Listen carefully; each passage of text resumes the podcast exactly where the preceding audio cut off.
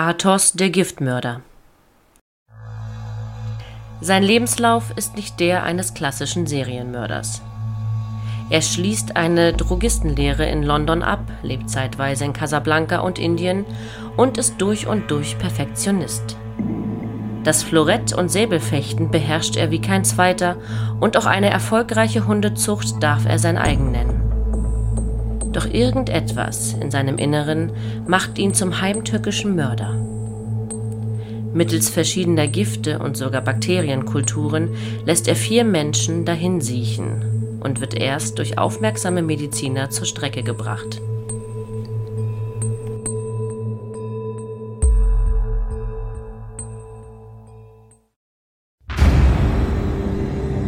Du hörst Mordflüstern mit der Reihe Deutschland deine Mörder. Eine Podcast-Reihe über die schlimmsten Mordserien der deutschen Kriminalgeschichte.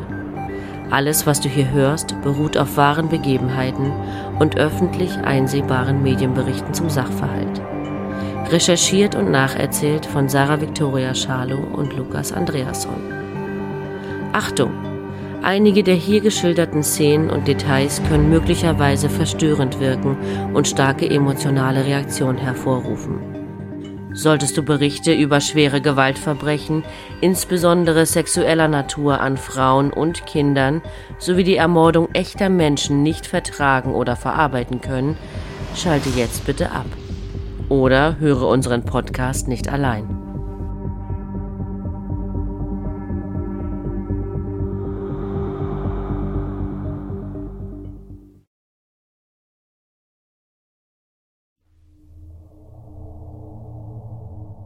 Im Grunde ist Wally Hopf eine robuste und gesunde Frau. Doch in ihrem Körper macht sie irgendetwas, das sie nicht kennt, sehr krank. Ihre Anfälle kommen aus dem Nichts und überrollen die junge Frau wie eine Naturgewalt. Immer und immer wieder wird sie von heftigen Bauchkrämpfen, blutigem Durchfall und stechenden Kopfschmerzen heimgesucht. Sie bleibt dann im Bett und ihr Mann Karl kümmert sich aufopferungsvoll um sie. Karl bereitet ihr etwas zu essen und macht kalte Umschläge. Er wechselt die schweißgetränkten Laken und sitzt an Wallis Seite, wenn sie sich vor Schmerzen windet. Sie wird erst viel später erfahren, was oder vielmehr wer sie krank gemacht hat. Sie wurde heimtückisch vergiftet. Monatelang hat ihr Mann Karl ihr mit dem Nervengift Arsen versetzte Getränke gereicht und ihre Wäsche mit hochgefährlichen Krankheitserregern bestrichen. Sie wird noch erfahren, dass sie großes Glück hatte. Als einzige, denn der Mann, mit dem sie Heim und Bett teilt, ist ein Serienmörder. Dabei ist ihr Mann kein eigenbrötlerischer Sonderling, kein Aussätziger, geistig minder bemittelt oder das, was man als Unterschicht oder Bodensatz der Gesellschaft bezeichnen würde. Im Gegenteil, im Frankfurt der frühen 1910er Jahre ist er ein gefeierter Star. Er ist erfolgreicher Unternehmer, begeisterter Hundezüchter und ein begnadeter Fechter mit Florett und Säbel. Seine Kunst stellt er gern öffentlich zur Schau. Zu heutigen Zeiten wäre Karl Hopf sicherlich ein erfolgreicher Influencer, der auf den sozialen Medien tausende Follower hätte. Doch wer ist dieser Mann? Dieser begabte, gefeierte und erfolgreiche Mann, der überdies auch noch entgegen allen Statistiken und Klischees ein Giftmörder ist. Karl Hopf erblickt am 26. März 1863 in Frankfurt am Main das Licht der Welt. Er wird in eine gutbürgerliche Familie hineingeboren. Er ist Sohn eines selbstständigen Kaufmannes und geht auf die Musterschule der Stadt. Ein Musterschüler ist er allerdings nicht und so wechselt er auf das Hasselsche Institut, wo er seinen mittleren Schulabschluss erwirbt. Danach zieht es ihn in die Welt hinaus. Er beginnt eine Drogistenlehre in London, die er erfolgreich abschließen kann. Zeitweise arbeitet er in der Hauptstadt des Empires und danach verschlägt es ihn als Drogist ins belgische Brüssel, nach Indien und in die marokkanische Hafenstadt Casablanca, wo er überdies das Florett- und Säbelfechten erlernt hat. Ein zeitgenössischer Berichterstatter vermeldet erstaunt, er war ein Meister im Florettfechten und legte Proben eines fast unfehlbaren Stoßes dadurch ab, dass er eine in die Höhe geworfene Frucht im geeigneten Moment mit einem blitzschnellen Ausfall auf seine Klinge spießte. Über irgendwelche Gewalttaten, Mordversuche oder Giftmischereien ist bis hierhin nichts bekannt. Wegen einer Malariaerkrankung, so wird es Karl Hopf dem Gericht später erläutern, sei er aus Nordafrika nach Deutschland zurückgekehrt. 1890 gründet er ein Unternehmen, das Futtermittel vertreibt. Karl Hopf ist den Frauen zugetan und hat eine Affäre mit seiner Haushälterin. Diese bringt einen unehelichen Sohn zur Welt, das Kind stirbt allerdings schon nach wenigen Wochen. Doch das ist in diesen Zeiten nichts Ungewöhnliches. Die Sterblichkeitsrate bei Kindern ist relativ hoch, circa 250 von 1000 Lebendgeburten sterben innerhalb der ersten fünf Lebensjahre. 1898 verkauft er sein Geschäft und lässt sich in Niederhöchstadt, nordwestlich vor den Toren Frankfurts gelegen, als Hundezüchter nieder. In diesem Beruf ist er durchaus erfolgreich. Er schreibt mit Der St. Bernhardshund sogar ein Buch über die Rasse der Bernardiner und entwickelt, dank seiner fundierten Kenntnisse, diverse Mittel gegen Hundekrankheiten, die er auch privat vertreibt. Für ein besonders prachtvolles Exemplar der Berghundrasse erhält er um die Jahrhundertwende die fürstliche Summe von 10.000 Mark, was nach heutigen Standards ungefähr 93.000 Euro entspricht. Doch zwischenmenschlich ist sein Glück eher von kurzer Dauer. Mit Josefa Hene geht er 1902 zwar eine Ehe ein, doch bleibt diese kinderlos und Josefa stirbt nach kurzer, schwerer Krankheit. Aus ihrer Lebensversicherung erhält der Witwer Karl Hopf eine Summe von 20.000 Mark. Der plötzliche Tod seiner Frau wirft, zumindest noch, keine Fragen auf. Neben seiner Arbeit in der Hundezucht widmet Karl Hopf sich begeistert der Wissenschaft. Er experimentiert mit Giften und Krankheitserregern und entwickelt ein Behandlungsmittel für die Hundestaupe, eine schwerwiegende und oft tödlich verlaufende Viruserkrankung bei Hunden. Das biologische Material, welches er dafür benötigt, bekommt er von einem bakteriologischen Institut in Wien. Die Österreicher lässt er in dem Glauben, sie verkauften an ein Laboratorium aus dem Fachbereich Bakteriologie. Das steht zumindest auf den Briefbögen, die Karl Hopf verschickt. Dass sie hoch ansteckende Typhus- und Cholera-Bakterien an einen Privatmann liefern, wissen die Verkäufer anscheinend nicht. Später beschwert sich Hopf über die Bakterien des Instituts wegen ihrer sehr mangelhaften Wirkung beim Menschen, wie er schreibt. An dieser Stelle hätten die Verkäufer bereits stutzig werden und ihren sonderbaren Kunden hinterfragen müssen. Allerdings kommt Hopf seine unleserliche Handschrift zugute. Die Betreiber des Wiener Instituts lesen Meerschweinchen statt Mensch und Karl Hopf kann seine Experimente unbehelligt fortsetzen. 1904 heiratet Karl Hopf seine zweite Frau, Auguste Christine Schneider. Zwei Jahre später bekommt das Paar ein Kind, die kleine Elsa. Doch auch hier ist das Glück nur von kurzer Dauer. Das Mädchen stirbt nach fünf Wochen Lebenszeit. Die Trauer der Mutter weicht schon bald einem ausgeprägten Misstrauen gegenüber ihrem Mann, und das nicht nur, weil das Kind so plötzlich starb. Auguste Christine erkrankt aus heiterem Himmel schwer. Ihr ist sterbenselend zumute, grauenvolle Bauchschmerzen und Erbrechen suchen die bedauernswerte Frau heim. Doch kaum ist sie zu Besuch bei ihren Eltern in Frankfurt, geht es ihr schlagartig besser. Und dieses Schema wiederholt sich. Sie glaubt nicht an Zufälle, sondern an ein Zutun ihres Mannes. Auch die Nachbarn beginnen hinter vorgehaltener Hand zu tuscheln. Es geht das Gerücht um, dass der junge Unternehmer mit dem ausgeprägten Interesse an chemischen Experimenten seine Frauen vergiftet. Sogar die Zeitungen berichten darüber, doch trotzdem passiert erst einmal nichts, denn Karl Hopf schafft es, die kritischen Stimmen verstummen zu lassen. Er ist ein wohlhabender, einflussreicher Mann und kann es sich leisten, alle, die ihn diffamieren, wegen Verleumdung zu verklagen. Auguste trennt sich von ihrem Mann und lässt sich daraufhin von ihm scheiden. Sie hält sich von ihm fern und heiratet erneut, stirbt aber plötzlich im darauffolgenden Jahr, angeblich an der Schwindsucht, die heute als Tuberkulose bekannt ist. Die Eltern von Auguste Christine glauben der offiziellen Version nicht und klagen Karl Hopf des Giftmordes an. Doch die Staatsanwaltschaft in Wiesbaden stellt das Verfahren ein. Karl Hopf sattelt indes beruflich wieder um. Wahrscheinlich, weil ihm die Gerüchte in Niederhöchstadt zu heiß werden. Er gibt die Hundezucht auf und überlässt seine Sammlung an Hundeschädeln dem Senckenberg Museum, einem der bedeutendsten Naturkundemuseen Europas. Die Exponate sind dort noch heute zu bestaunen. Er zieht nach Frankfurt und legt sich mit dem Fechtartisten Athos ein alter Ego zu. Mit seinen Säbelkünsten, die er während seiner Auslandsreisen perfektioniert hat, begeistert er das Publikum im Schumann-Theater. Mit einem einzigen Hieb zerteilt der dunkelhaarige stattliche Mann einen Apfel auf der Kehle seiner Assistentin. Sie trägt keinen Kratzer davon und die Menge tobt vor Begeisterung.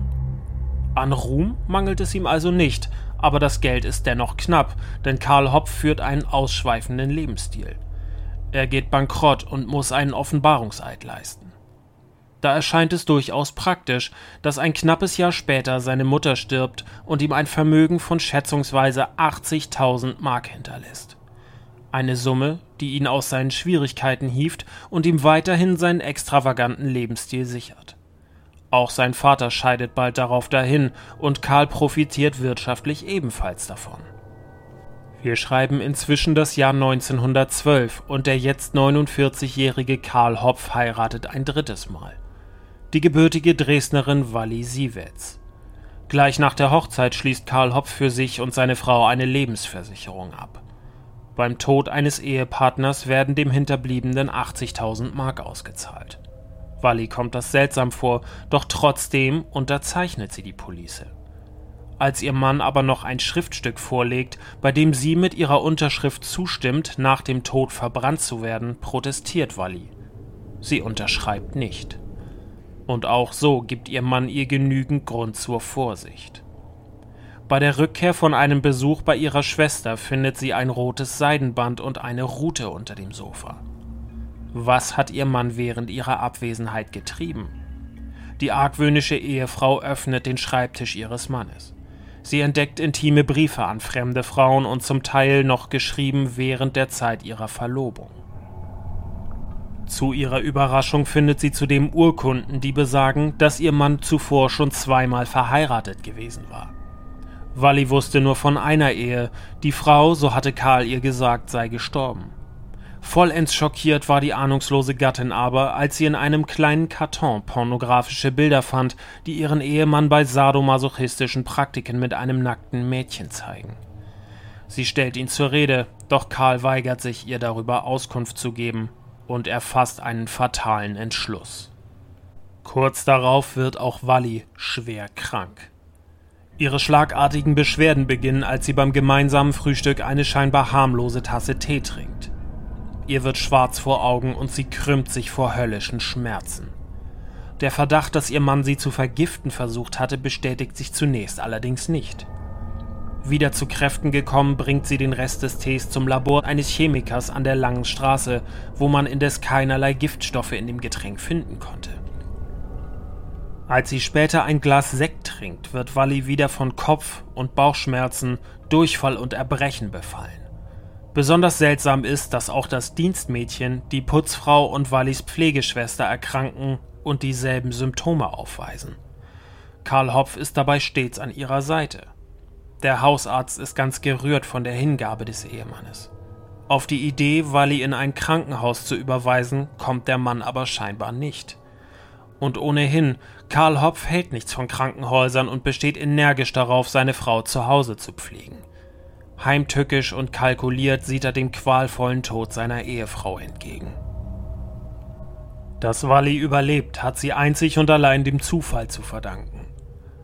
Ihr Hausarzt wird Anfang 1913 von einem Kollegen vertreten und dieser erkennt ihre Symptome sofort als Vergiftungserscheinungen und schickt sie daraufhin ins Diakonissenkrankenhaus.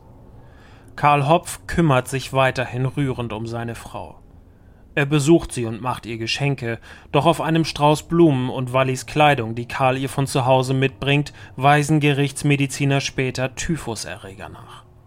Typhus ist eine Infektionskrankheit, die unbehandelt gefährlich verlaufen und zum Tode führen kann. Durch die Kombination mit den bereits vorhandenen Symptomen erhofft sich der todbringende Ehemann ein schnelles Ableben seiner bedauernswerten Frau. Die Ärzte analysieren Fieberkurven und Pulsdiagramme sowie Symptome und ziehen Vergleichsfälle heran. Nachdem sie alle Fälle ausreichend studiert hatten, stellen sie übereinstimmend fest, dass Wally Hopp vergiftet worden sein musste. Damit war das Schicksal von Athos besiegelt. Walli zeigt ihn noch im Krankenhaus an. Nun hört der Anwalt, der vor Jahren die wegen Verleumdung verklagten Personen in Niederhöchstadt vertreten hat, von Wallis Krankheit und schaltet den Staatsanwalt ein. Kurze Zeit später ordnet man bei Karl Hopf eine Hausdurchsuchung an, welche Erstaunliches zutage fördert. Die Polizisten finden einen ganzen Giftschrank verschiedener Pharmazeutika wie Digitalis, das vor allem bei Herzinsuffizienzpatienten mit Vorhofflimmern oder Rhythmusstörungen eingesetzt wird, und diverse Gifte, dazu Reinkulturen von Typhus, Hautwurm und Cholerabakterien.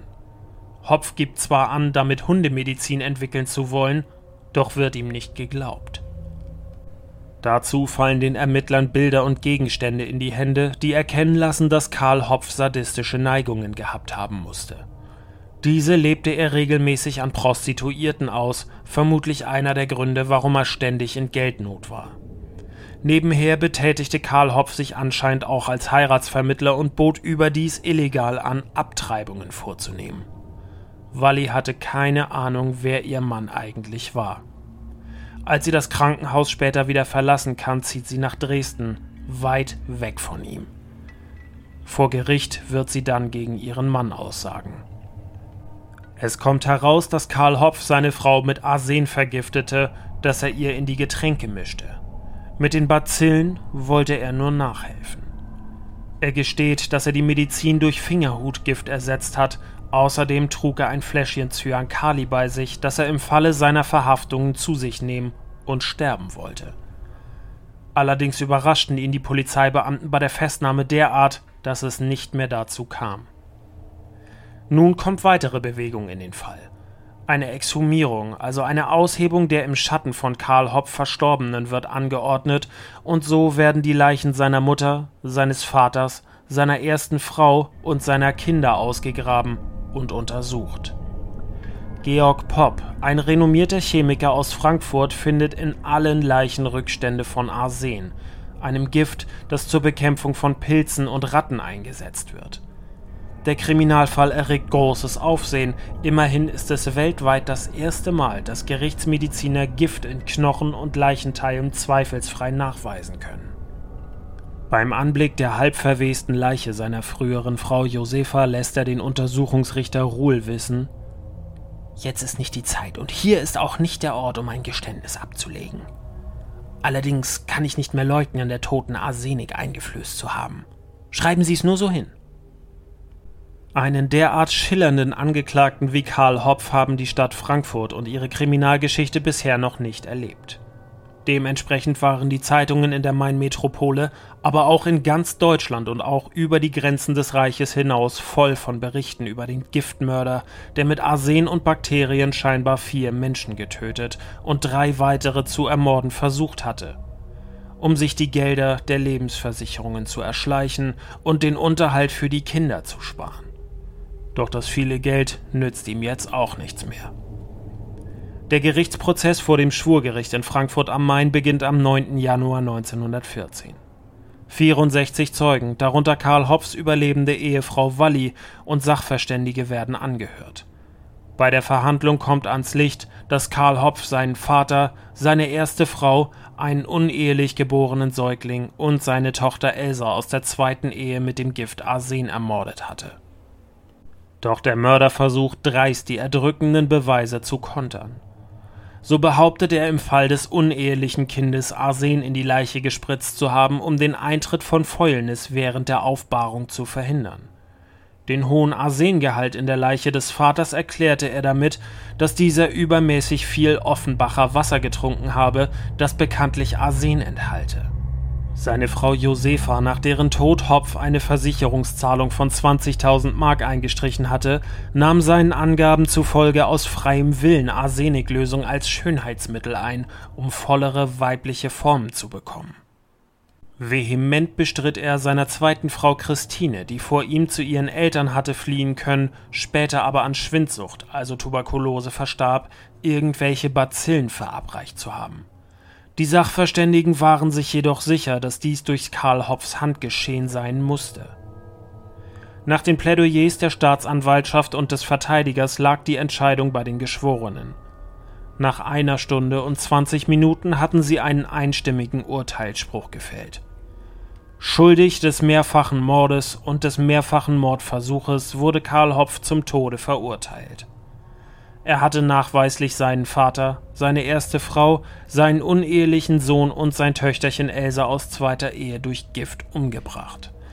Dazu wurde er noch mehrere Mordversuche, ebenfalls durch Giftbeibringung, an seiner Mutter, seiner zweiten und dritten Frau für schuldig bekannt. Die Vergiftungen des Hauspersonals wurden nicht weiter behandelt. Die Öffentlichkeit diskutiert den Fall kontrovers, da einige Zeitgenossen die Strafe gegen den charismatischen Angeklagten als zu hart empfinden. In der kleinen Presse vom 19. Januar 1914 konnte man dazu lesen in kleinen Gruppen zu Zweien und Dreien standen die Leute zusammen und tauschten ihre Meinungen aus, und die gingen weit auseinander. Für das eine stritten wohl alle, dass dieser Mensch den Tod hundertmal verdient habe. Aber ein großer Teil wollte es nicht glauben, dass ein Todesurteil hier gefällt werden könne.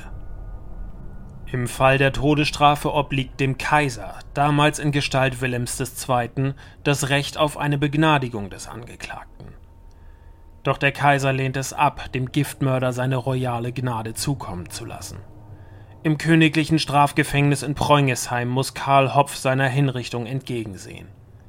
Diese soll am 23. März 1914 stattfinden.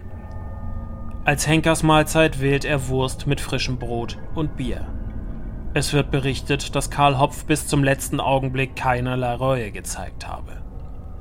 In stoischer Ruhe, beinahe geistesabwesend und ständig rauchend habe er seine letzten Tage verbracht. Den Pfarrer, der ihn vor seiner Hinrichtung noch einmal besuchte, habe er keines Blickes gewürdigt und sich kurz vor seiner Exekution über die Qualität seines letzten Essens beschwert. Durchgeführt wird die Hinrichtung vom Magdeburger Scharfrichter Karl Gröbler. Um 7 Uhr morgens trennt das Fallbeil den Kopf des Giftmörders von seinem Körper. Karl Hopf stirbt binnen weniger Sekunden im Hof des Strafgefängnisses Pröngesheim einen viel schnelleren Tod als den, den er seinen Opfern zugestand. Beerdigen will seinen Leichnam niemand. Er wird Marburger Studierenden zu Lehrzwecken zur Verfügung gestellt und nach seiner Verwendung anonym eingeäschert. In der Lektüre Frankfurter Kinderleben von 1929 erschien ein Reim, der auf der Operette Die Männer sind alle Verbrecher fußt und an die Taten von Karl Hopf erinnert. Die Männer sind alle Verbrecher, das merkt man am Giftmörder Hopf. Er hat vergiftet die Weiber, aber ab, ab muss der Kopf.